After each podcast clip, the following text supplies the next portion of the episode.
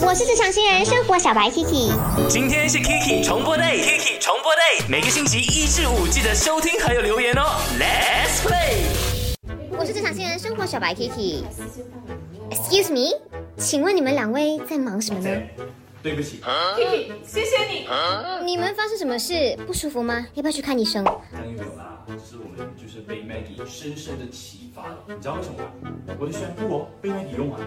我的 conditioner 被 Maggie 用完了，嗯，我的这个快速面又被他吃完了。我所有的零食都被他吃完了，不用紧，他一点点一丢丢的歉意都没有。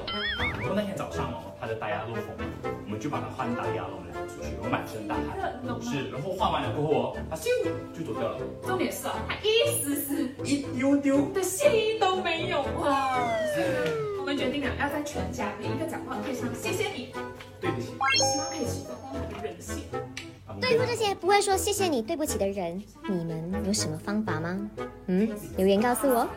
在我的 IG 看到的这一位真的是常客了，非常的感恩 Samuel，因为他基本上每一期他都会来留言，当然也是有很多其他的朋友会在我的 Story 那边直接回复的，只是每一次看到 Samuel 都留很长，就觉得很开心，有一个观众一直在追着你的剧样子。好，Samuel 就说呢，呃，如果你真的是对一个人做好事，然后呢他不跟你说谢谢的话，那你下次就不要再帮他了。那这一次呢，就当做他做了一个善事吧。那他就讲啦，就有些时候呢，走在路上的时候被人给不小心撞到了，那些人是不会 say sorry 的，他觉得很奇怪，然后他也不会去特地去提醒那个人，因为他觉得万一发生了什么事情的话，那该怎么办呢？呃，如果是否我的话啦，我也是偶尔会走在路上被人家不小心给撞了。我记得有一次特别印象深刻，那个人他撞到我，然后他瞪我，他还。